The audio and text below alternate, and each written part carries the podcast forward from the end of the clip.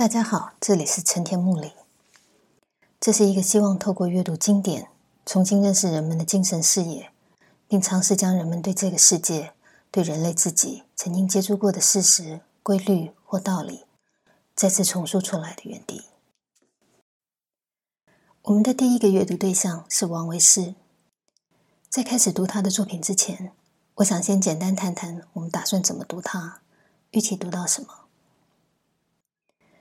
先撇开对象是王维诗这件事，虽然许多人在阅读的时候习惯只是泛泛的读，任凭自己感觉的读，不过这显然不是认真读东西时的做法。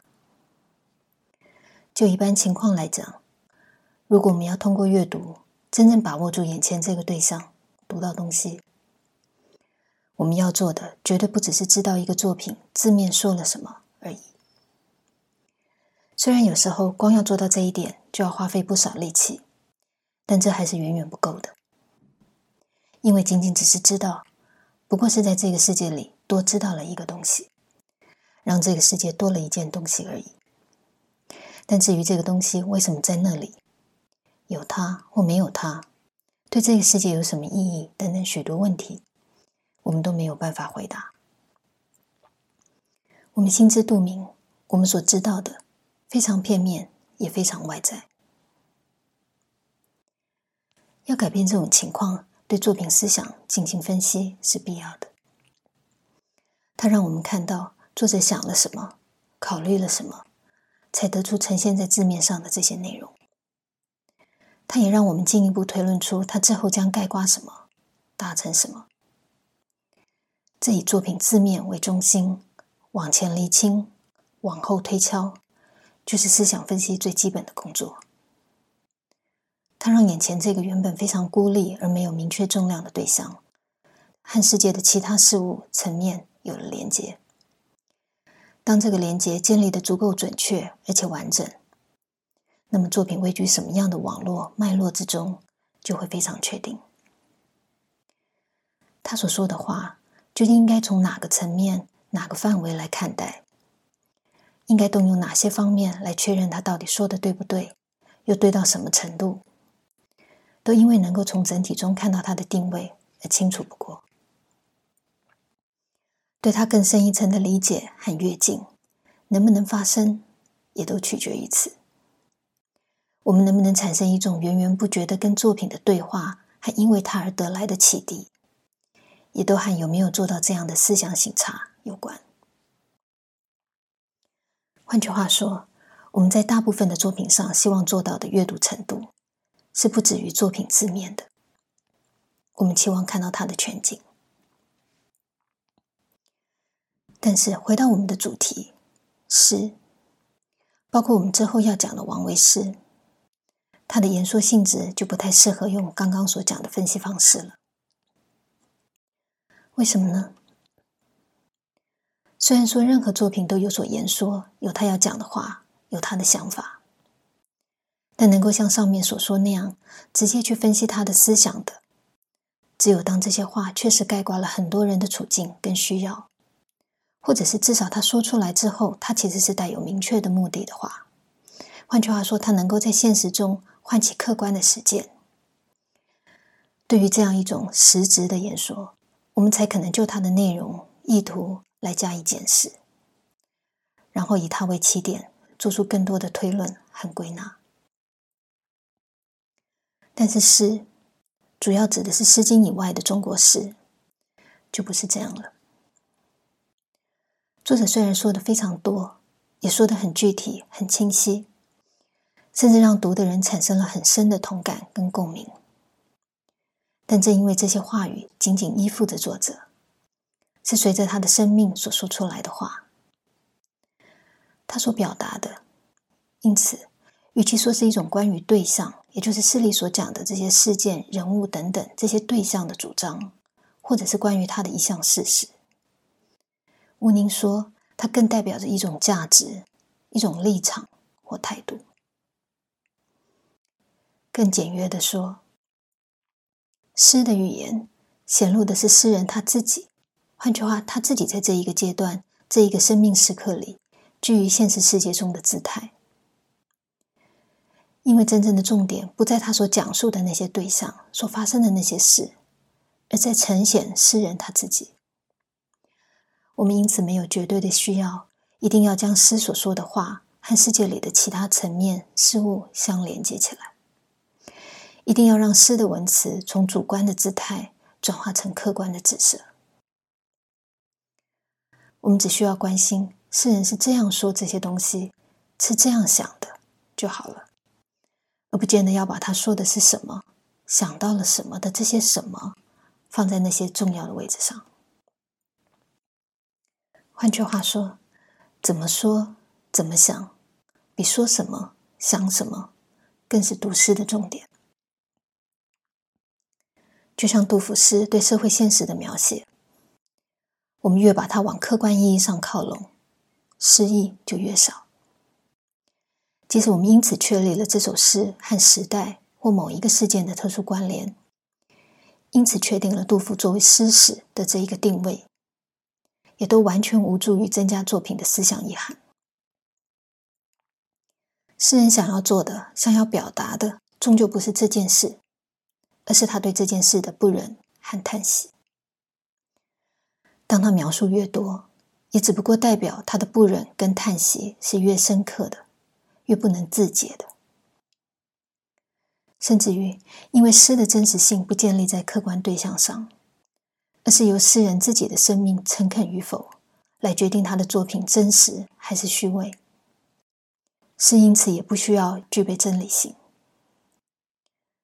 如果我们因为对诗的某些看法不能统一，以这个理由去追究诗人思想的对错，对读诗的帮助其实非常少。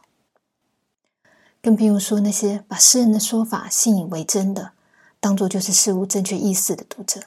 所可能犯的错误，就像陶渊明，很多人因为他有几首诗都提到朋友，而觉得他是一个非常重视朋友、友情、很有情感的人。这样的说法不完全错，但也有些地方需要商榷。原因是什么呢？它不完全正确，但又被许多读者追捧的理由又是什么呢？我们把陶渊明诗中提到有关友情的部分拿出来看，很容易可以发现，友谊对他的意义实际上只专注在一个点上。比如说，他好几次感叹朋友跟他选择了不同的人生，所以今天两个人走上了不一样的道路，他今天变得这样的孤独。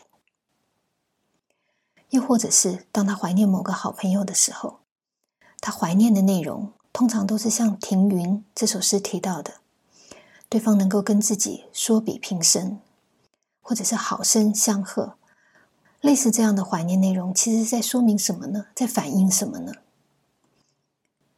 可以看到，他在意的都是对方是不是能够知己，能不能跟自己互相理解，能不能都对彼此生命有所认同和投契这一类问题。这些问题用一句话来概括，就是知己。真正的朋友，令人怀念的朋友，或者友情之所以如此珍贵，对陶渊明来说，都因为知己。这种界定友谊和情感的方式，我们都能理解。随着我们自己经历的事情越来越多了，人生走得越久了，也就越能够明白。遇到这样相知生命的朋友，是一件多么不容易的事。不容易到有时候不到某些时刻，你都还不能警觉到，原来彼此的认同其实只是基于过去的回忆所产生的错觉，一戳就破。陶渊明的孤独，我们完全知道那是真的，也因此，我们自然对他所描绘的这种友谊关系非常向往，非常认同，也非常有感触。对他对朋友的情感更是深信不疑，觉得这真是友谊的真谛。但抽离开读诗当下的感受，客观来讲，友谊真正的意义真的在“知己”这两个字上面吗？人与人相知，确实是友情中极重要而且美好的部分。但问题是，所谓相知，最要知道的是什么呢？过去的人说志同道合，真正的朋友明白对方的志向和理想，并且并肩努力。这个答案听起来跟陶渊明的看法似乎一模一样，但真的一样吗？差别在哪里呢？差别其实非常细微。追求志同道合的相知，重点在志与道。我们希望知道的是他的志跟道，所以期盼，即使是两个本来各自独立的人，都能够同和，能够志同道合。我们关注的是我们的志能不能相似，我们要走的道路，我们的理想是不是能相合？换句话说，我们在乎的是这个志跟道，我们更在意的是这个向往跟理想能不能有人理解和一同努力。可是陶渊明所希望的，或者是说，也是我们一般人在没有反省的情况下所希望的是什么呢？这是我的志，我的道，我基于我的志向和理想所选择的人生，我因为这样的选择而付出代价构成的我的生命，能够被你理解和认同。重点是我的，自己真的希望被知道的是己，我们自己。这些微的差距，在实际人与人的交往里，有时候不容易分辨出来。但是，我们只要知道差异在哪里，我们就可以明白，后一种知己对自己的知，虽然可能让我们更直接感到了满足，解开了我们的孤独，但他却更在意自己多一点，而不是像友情的“友”这个字所表明的那么有的，那么为对方的。那么，纯粹将情感付诸在外给另一个人，或为对方的想法跟作为感到那么欣喜和坚定的，甚至如果我们看较早开始用比较多的角度来谈论“友”的《论语》，我们会发现，除了“有朋自远方来，不亦乐乎”这句话看起来比较强调人跟人之间的相互鼓舞跟相之外，书里讲最多的。只有与朋友交，应该有信这一点，信用的信。信指的是什么呢？我们什么时候真正相信一个人呢？简单说，只有这个人是真实的时候。信这个字在《论语》里面是真实的意思。对物的真实，我们用“真”这个字；但人的真实。《论语》就用“信”这个字。换句话说，《论语》认为，能够在人与人的交往关系当中真实，或者是做一个人能够真实，甚至只是言而有信，说出来的话里面有真实性，那就够了。人怎么能够祈求一个人必然理解自己、认同自己？又怎么能够想象有种一致不二的志向和理想呢？